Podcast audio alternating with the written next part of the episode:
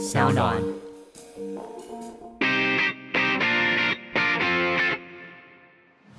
Come on，大家下班尬一下。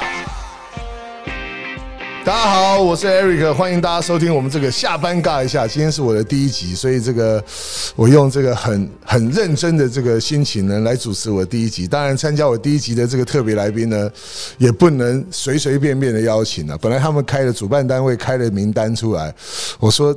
前面这几个都不是最重要，最重要要把怡梅给找来，对不对？让我们欢迎这个怡梅，跟大家介绍一下你自己好了。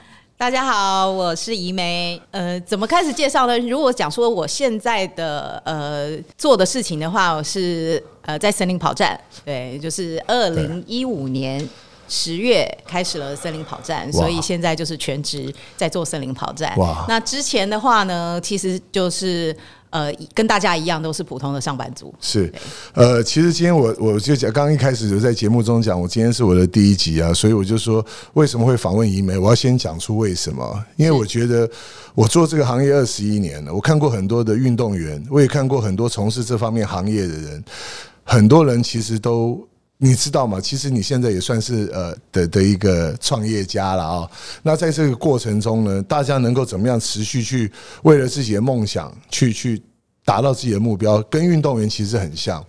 那创业其实更困难的是，运动员他只有一个目的，就是他不断的训练，让自己的成绩更好。但是创业他必须面临到很多很多的这个过程，酸甜苦辣，我想你自己心里都很清楚。我我我想要今天跟大家分享的是不一样的移梅。你好像是因为你爸爸才才从事这个行业，对不对？才开始跑开始跑步，对，嗯。是一开始开始跑步，是因为想要跟我爸爸完成全马，对对，然后才开始跑步。那老实说是一个不好的示范，因为那时候对跑步真的了解不多，然后就。只是很单纯的想说，那我们一起去完成一个目标。那这目标就是全程马拉松。是。然后那时候我自己是没有在做跑步这方面的训练。嗯。但是在这样的过程里面，呃，就是我们花了半年的时间一起训练，然后完成全马。嗯。但是我有我。感受到跑步很多的，不管是对自己身体，嗯。或者对自己心理，或周遭的呃朋友圈的一个能量，所以就开始喜欢上了跑步这样的运动。那也是开呃开始认识台湾的跑步文化之后，后来刚好跑我们跑的出马是东京马拉松，也一起去看了日本的呃跑步相关的呃设备跟文化，就了解多一点，就发现说哦，其实。呃，在台湾好像非常缺少这一块，所以呃，慢慢了解观察之后，就想说，那刚好有个契机，就想说，那投入这这一块，嗯，去可能帮忙发展推广一下台湾的跑步文化。因为因为所有的听众在听怡美讲这一段呢，从他开始接触跑步到最后，他为什么能够。呃，开出一个所有跑者最喜欢的这样的一个森林跑站，我觉得这个过程大家可能都知道。我回到最前面，大家可能对他他的父亲不了解，这个我就可以稍微帮怡美讲一下他父亲。其实我认识他爸也大概二十年了。我大家都知道，我其实从事的是做这个运动行销嘛，从企业的企业活动开始。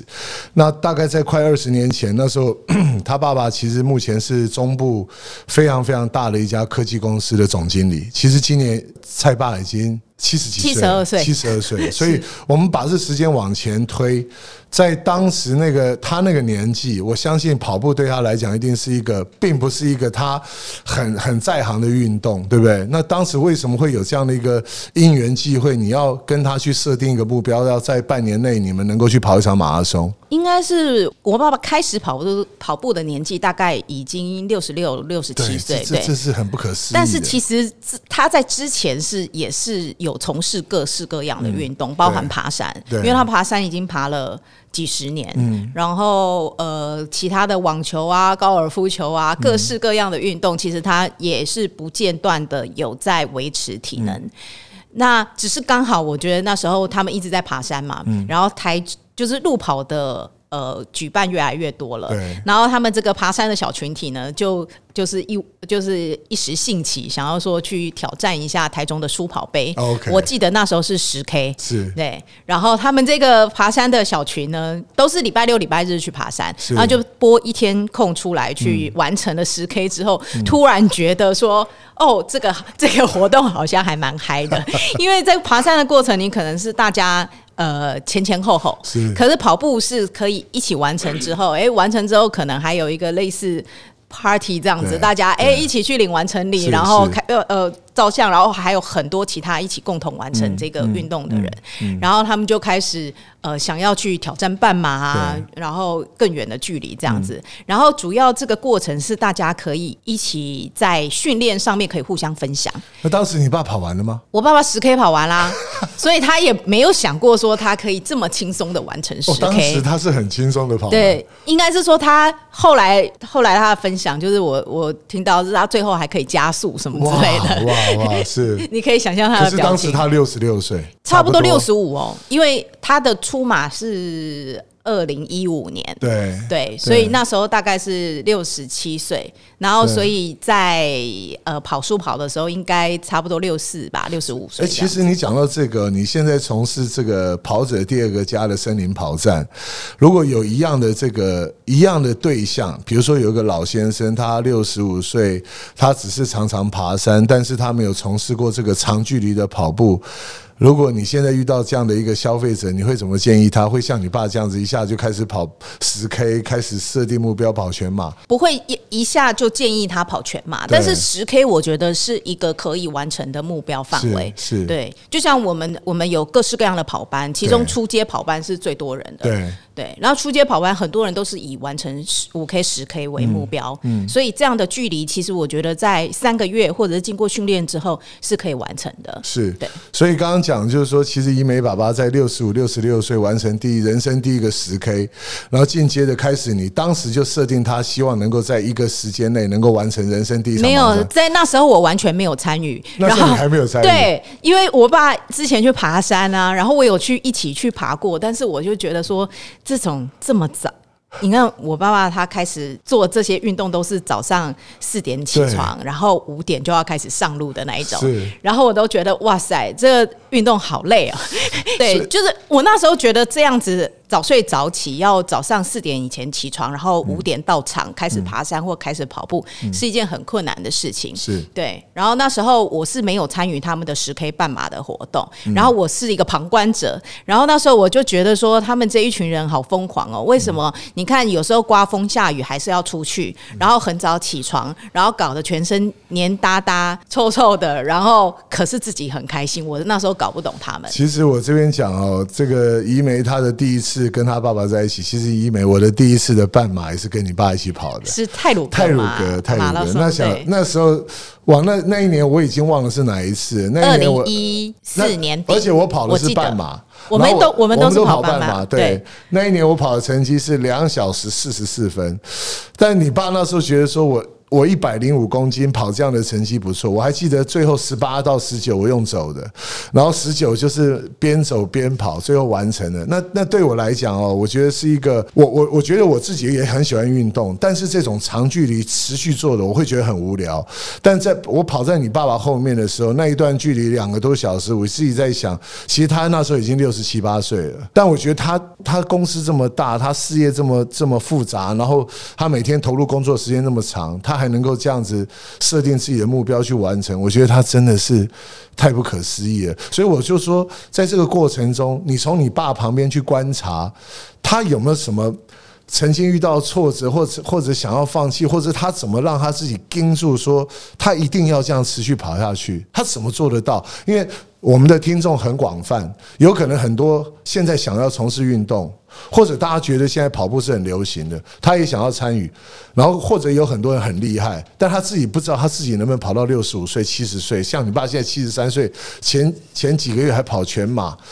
有没有遇过？曾经有没有遇过？你在旁边看到他有遇到挫折或困难的，他怎么做到的？我常常看到，因为他跑每次跑完全马，跑全马的过程也是他分享，也是非常的痛苦呃挣扎。对，对可是我觉得跑步对他来讲是一种释放压力的方式。是，是。对，就是即使在过程里面你觉得很挑战自己的极限，全身酸痛，各式各样的状况，嗯，但是跑完之后的那个成就感跟释放压力过后，嗯，你。得到的那个轻松的感觉，嗯，对，就是他觉得这个大过于过程的痛苦挑战的过程的痛苦，对对对。对。所以我觉得他就很着迷这种对耐力运动对。我觉得这这是呃跑步呃过程里面。即使每个人都说我再也不跑全马了，跑完不管是半马或全马或十 K，那可是过了一段时间之后，又还还是再再度投身在这个运动上面，就是很有魔力的。对我我相信现在在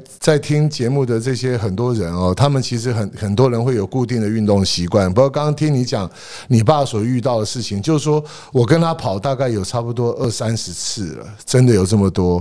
我跟你讲，这个记录上来讲，我。觉得我跟我很多朋友一起去跑过马拉松，我相信我都遇过很多人放弃过的，或者今天状况不好的。但你知道我遇到这个欧基上，他从来没有过。我从旁边观察他，他最了不起的是，他知道他自己不是一个人在跑。他是一群人在跑，那我知道这些陪他跑的这些同事，大家的那个情感连接很强，陪着他，所以我也知道他如果放弃，这些人是会停下来的。当然，有些人想要挑战自己的最好的成绩，会持续跑，或者会离开团队往前跑。但是陪着他的这些人，应该都是跟着他。有人讲马拉松啊，其实是享受孤独，跟孤独享受运动。但你认为是吗？是是这样子吗？我觉得百分之七八十的练习时间，你可能是孤独的，但是。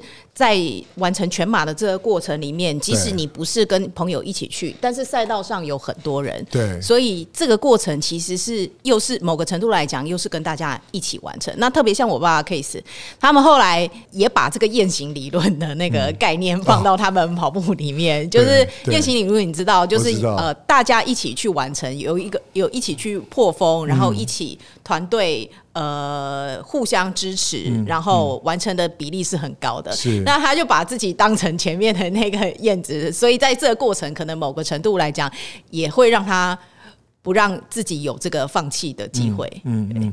那我我觉得，我我们今天能够在节目再分享一下，就是说，当你爸的第一次的东京马，也是你的第一次，对不对？是。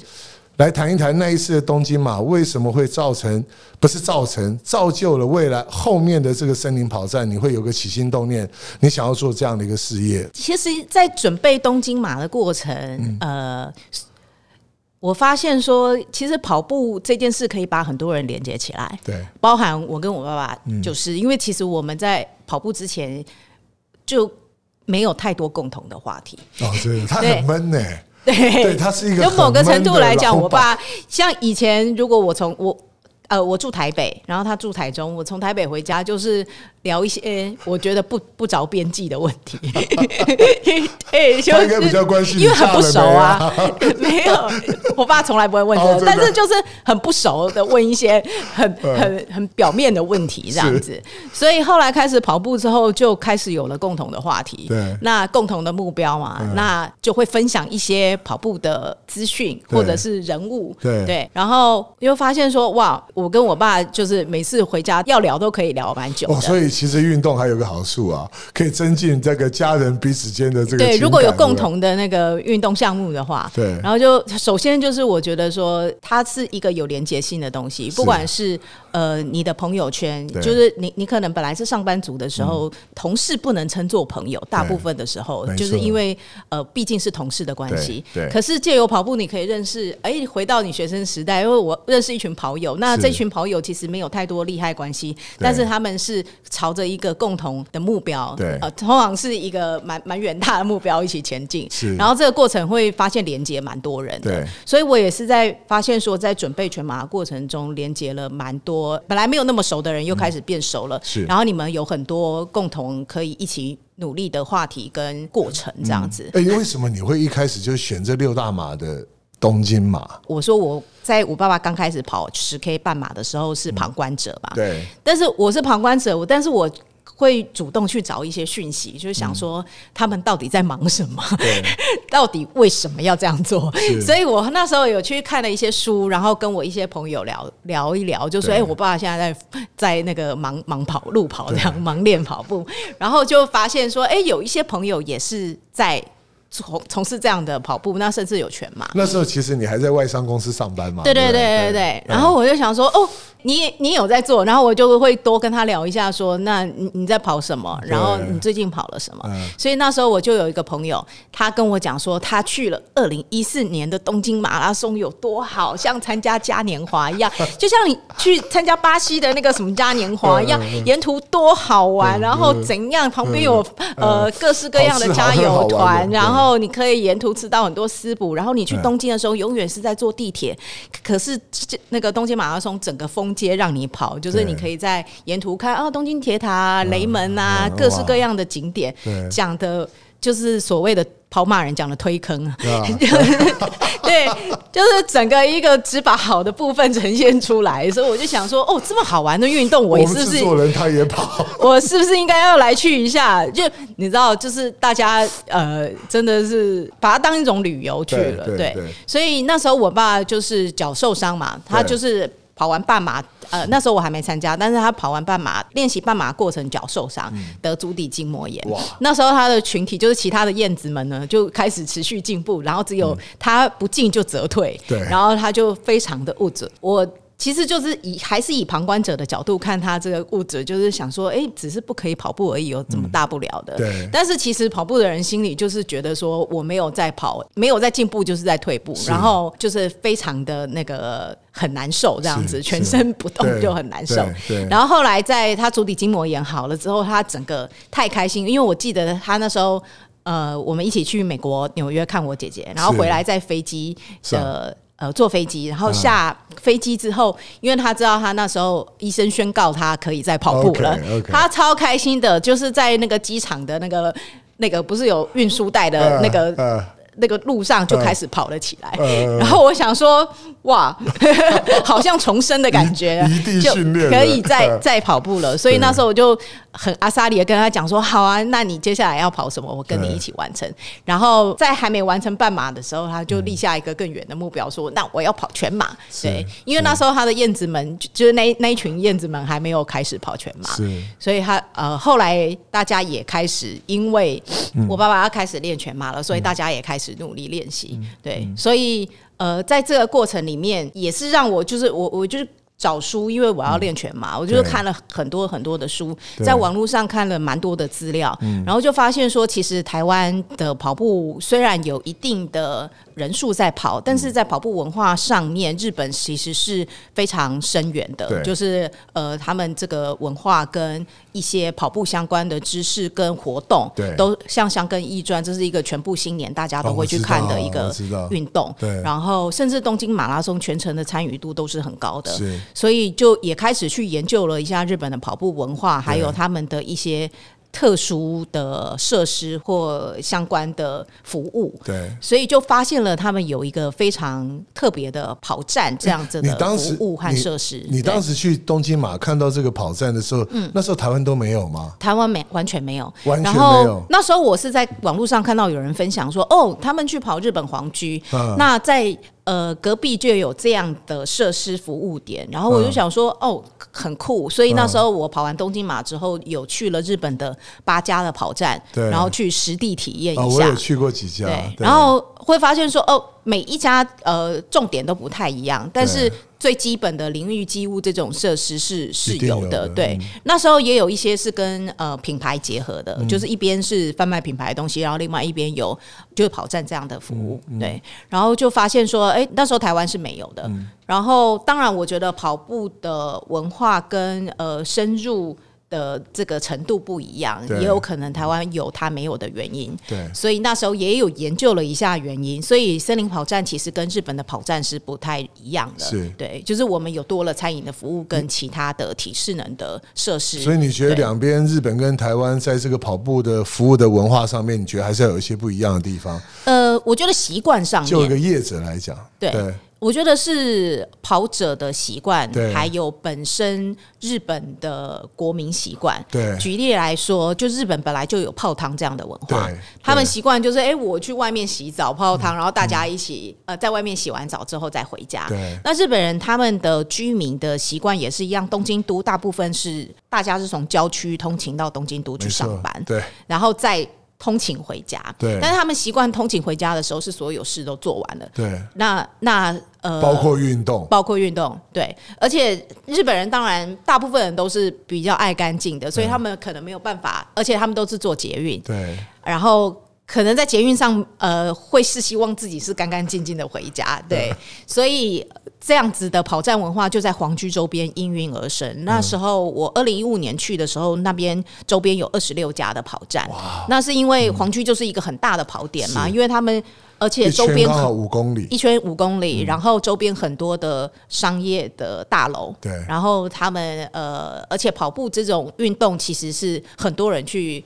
呃都都有在从事，对，然后刚好这样的一个距离，又又有黄具有警卫，哇，安全对。对，然后旁边有饮水机跟厕所，就是都都很都很一个很完善的一个场地对，所以周边就很多这样的跑站的设施，是。对。然后那时候台湾是没有，那台湾很多人就是，如果你是开车的话，其实你是可以行动上面是比较方便的，不用呃就可不可能可以马用跑这么远，对，啊然后你可以放东西对，或者是你可以直接换衣服等等，所以这个文化上面是有一些不一样。但是我觉得，呃，如果以一个跑步的推广跟风气，如果可以在过程里面让他更多人从事这个运动的话，我觉得跑站是一个一个点。对，那它的点不一定是在领域机舞，我觉得这是一个服务的项目，对。但是其他的就是，或许它是一个平台，对让喜欢跑步的人都有一个、呃喜欢的点去聚集。嗯就像高尔夫球，高尔夫球有高尔夫俱乐部，对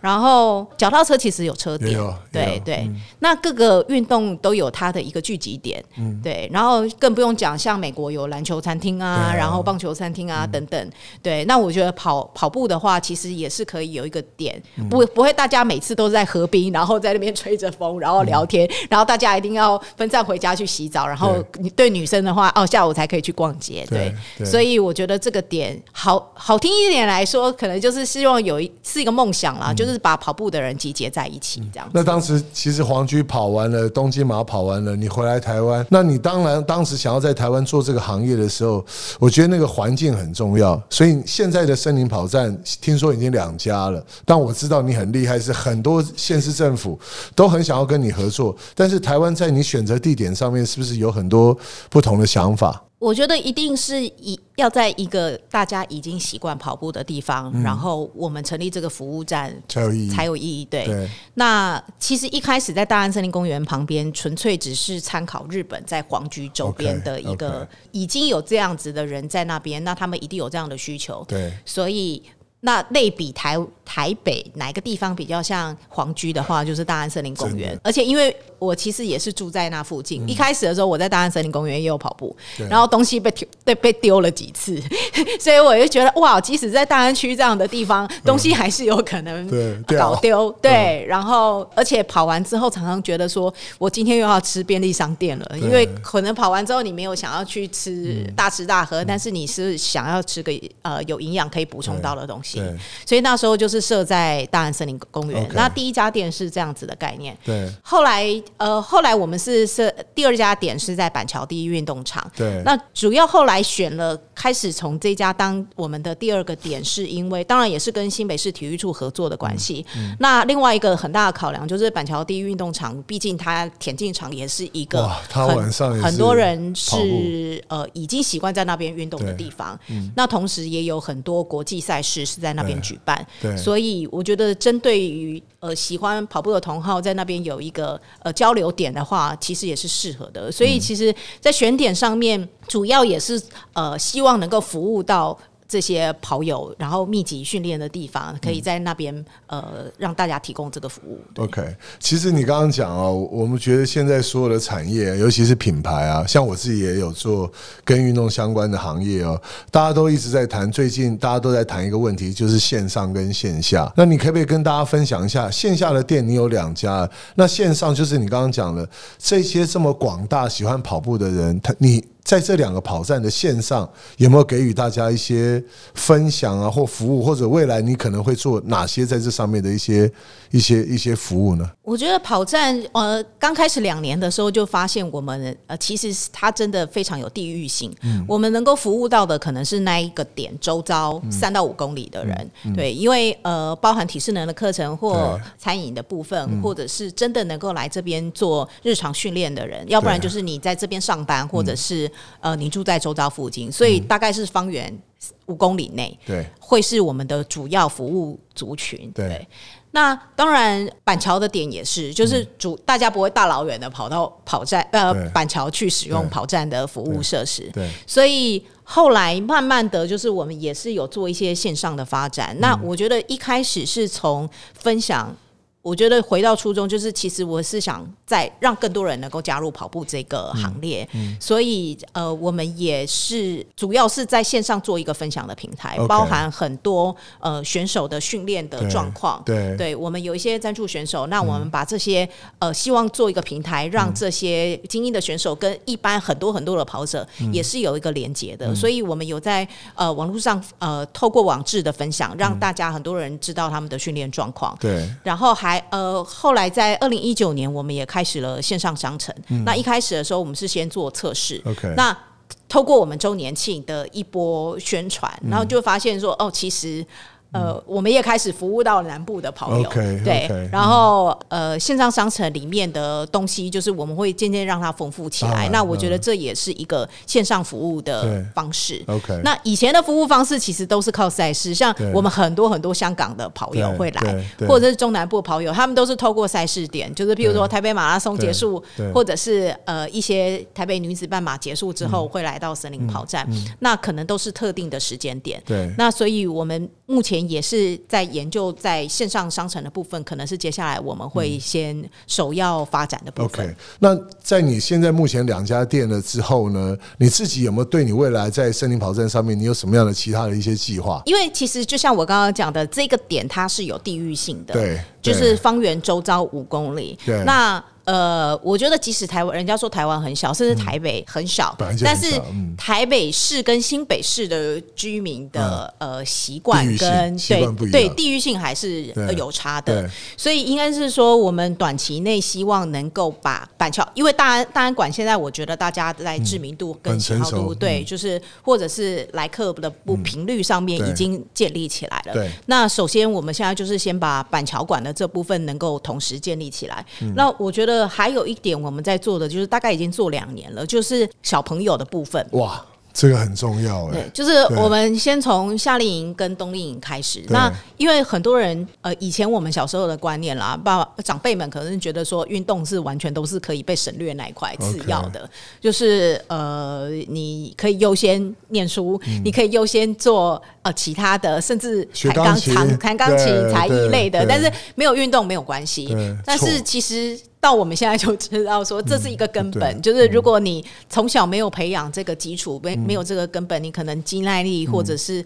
任何有氧其实都是很不足的。其实对于过了三十几岁之后，你就会很明显的感受。没错。所以我呃，但是我们也有发现说，其实现在呃家长们的心态不太一样。嗯。所以他们也是希希望鼓励说小朋友能够呃适适性的发展。嗯。所以在儿童这一块，那刚好我们呃大安的点旁边有小学，板桥的点旁边也有小学跟国中。嗯。那我们是先希望从这个点去扩散，把这个小朋友的运动也。推广出去，那可以推广的点当然就是夏令营跟冬令营，他们是一个有一个完整的时间，所以我们也会呃琢磨在这一块。就除了成人部分之外，小朋友也是，我觉得也是一个推广的基础点。其实讲到小孩子，我觉得是未来从事体育。或运动这个行业很重要的一个对象，像我自己是三个小孩子爸爸，我老大打棒球，老二打排球，那老三呢？现在他游泳有非常非常特殊的专长，都不知道为什么他对水性这么好。所以其实我觉得现在的家长不是在他上学的体育课有没有上的问题，而是在他课后跟假日的时间有没有一个场所。可以给予这些小孩子很专业的一些训练，就是在运动上面的安排跟规划。我觉得这一块也也希望，当然将来未来未来森林跑站，就像你刚刚讲的，我觉得这一块，因为现在的运动小白，就是当他知道想要运动，他才想要运动的时候，我觉得有点晚。应该是说从小，其实你看到欧美先进国家日本，他们从小孩子一开始，那个运动的观念就很重要，对不对？我想你在美国念过书，只要拿到体育专长的，他的那个奖学金得到几率是很大的。是，而且可能他们都是下午两三点就开始去各个社团、运动社团去从事运动。对啊，那呃，在台湾，我们小时候那时候是很不一样的，就是一定要练到五点才下课。我我很希望看到有一天，你森林跑站就像现在很多城市里面的补习班一样，爸爸妈妈都在那边接小朋友。我觉得。台湾这样的一个观念呢，就会改变，而且我相信台湾所有的这些整体运动的实力跟运动的环境，我觉得就会就会很明显的能够成长了，就不用大家政府一直在讲我体育应该要怎么投入，我应该要怎么去改变改善运动，就像教育一样，一定要从小开始，那个文化一定要能够建立起来。那全民大家都喜欢运动，这个国家我觉得不强也很难。不过你刚刚也在讲，就是说森林跑站今天你能够做的这么成功，其实现在你好像已经开始在。赞助一些选手，对不对？有哪些选手？我觉得跑步的人，大家心目中都有像偶像。像我知道，我打篮球，我打棒球，我有自己喜欢 Jordan，我喜欢这个这个 Jeter。像跑步这些明星，现在目前你们长期资助的有哪些？跑步明星，老实讲，在台湾，呃，跟。跑步跟篮球、棒球真的这个对大家日常生活的深入度没有那么高，所以呃，所以那时候一开始我们也是希望说，其实这些选手他们练习的过程，反而是我觉得我们是需要给他鼓励，是。然后可以去效法的，然后。呃，反而可是我们平常跟自己的朋友或者是素人跑者可能比较熟识，但是跟这个选手之间是有距离的。那所以那时候我也有讲说，网上的一个平台，其实我觉得也是让大家可以了解这些选手训练的过程。那呃，我们。现在呃，森林跑站的顾问其实是一个二零二零二零一二年的这个奥运选手，叫张家哲。哦，我知道，他也很红啊。他外号叫真男人。对对。然后他目前也是呃，在二零一二年奥运过后，就是脚肌腱断掉，但是他后来呃，慢慢的。呃，休养复出之后，现在也是希望能够达标二零二零的奥运，嗯所以这个过程我觉得也是蛮激励人心的，就是也希望呃透过我们的品牌让更多人知道。嗯然后张家哲是我们的顾问，那其他的赞助选手部分，我们目前有六位，那这些六位呃大概男生一半，女生一半，那大部分是比较年轻的选手，对，呃，可能就二十几岁，甚至有现在还在念大学的，因为我们发现说很多大学生在毕业之后，因为各种压力，他没有办法继续继续。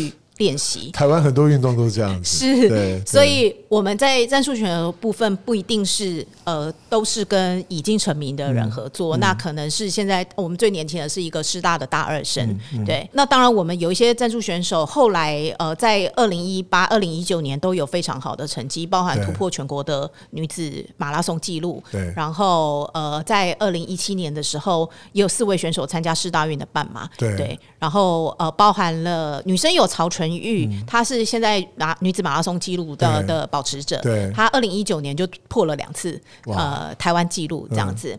然后另外张子萱，然后还有呃也是奥运国手的陈宇璇是女生的部分。那男生的部分有呃邓新全，然后曾廷伟跟周宏宇，还有李奇儒。对，所以像像这些选手啊，我觉得因为我本身我也有做球员的经济嘛，对不对？那你你在看待台湾这些男子女子选手，他们在他们的成绩要突飞猛进的往上去去冲的这个过程中，什么对他们来讲现在是最他们最最会担心的？那你你身为一个长期支持支持他们、赞助他们的，你觉得在这个部分，你你能不能能够帮他们能够做得到？能够让他们的成绩能够更好。我觉得他们最大的担忧是有很多的顾虑，包含可能受伤的顾虑，对，或者是生活上面的顾虑，对对。反而训练其实是简单的，其他生活周遭的压力才是大的，对对。所以呃，所以在跑站的部分，因为我们现在有运动按摩的服务，所以我们有都是专业的物理治疗师，所以我们有提供选手就是可以来这边做运动的评估跟物理治疗或运动按摩的部分。另外还还有一个主要就是他们训练的部分，对，呃，可能出国比赛的经费，你可不可以有一些对这些想要参与运动的或者参与这个行业的人，你有什么可以可以跟大家分享？我有看到很多跑者，呃，开始跑步之后，在追逐成绩的过程，让自己反而跑步成为了一个压力。可能每个人太在意某一件事情的时候，他就就像生活中的很多事情都变成了各式各样的压力。你觉得这样好吗？那本来跑步是一个蛮舒压的一个过程，对。那呃，可是有些人因为在这。这个过程里面受伤，或者是呃变成压力很大，晚上反而睡不好。对，然后它本来是一个舒压的运动，变成了一个压力的来源。嗯，或者是因为跑步反而就是在你生活的。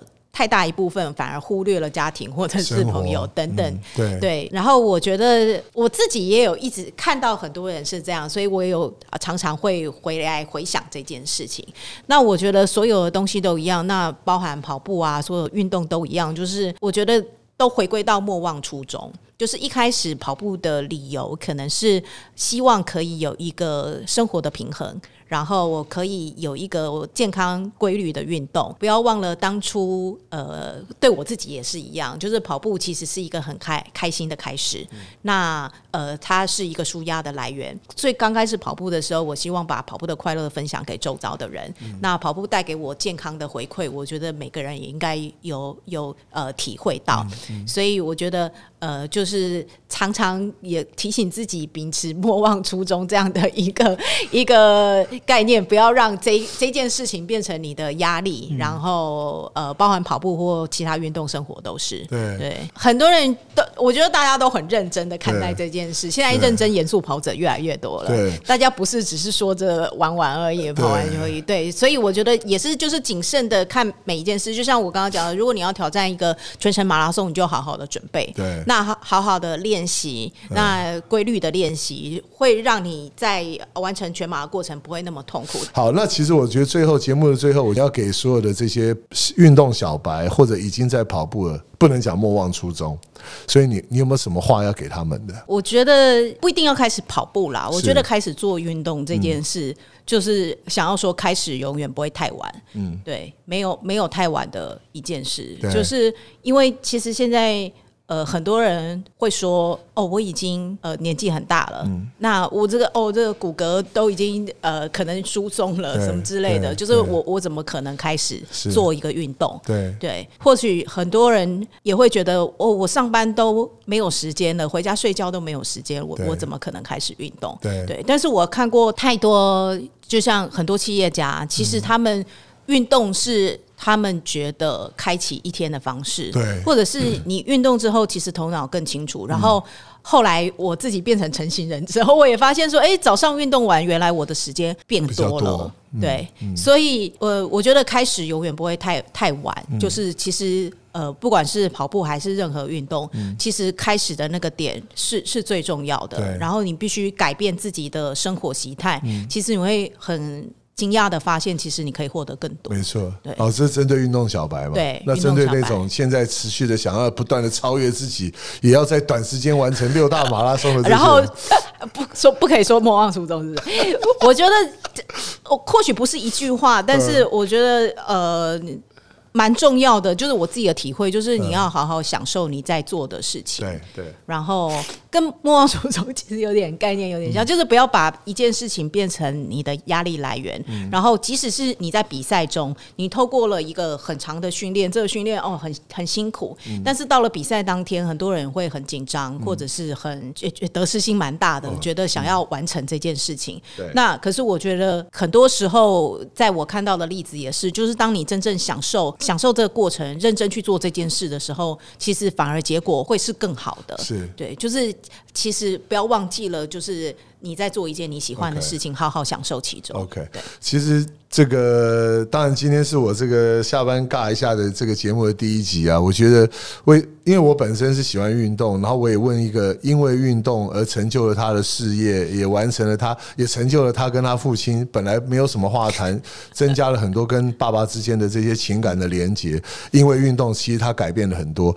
所以我常常讲，运动真的不能不能过过与不及都不好。但是我觉得培养一一个好的运动习惯，让它变成是你生活的一部分。还有最好的就是你能够跟着家人一起，就像你可以带着你爸，你爸能够带着你，你爸其实就把我们当家人一样。我觉得这一点是我觉得最敬佩他的。所以我觉得今天最后呢，我觉得。为什么第一节要请到怡梅？一个是我我反正我跟怡梅的关系跟跟他爸爸的关系其实是很深的，而且从他身上我也看到一个运动不但能够让自己健康，能够让家庭更和乐，还能够成就一份事业。我觉得这是最屌的，好不好？那今天真的非常高兴，这个下班尬一下的第一集就邀请到怡梅，谢谢 Eric。对，希望大家呢能够多多收听这个 Eric 的下班尬一下，也希望怡梅未来的森林跑站能够蒸蒸日上，好不好？越来越多的地方看到森林跑站，谢谢。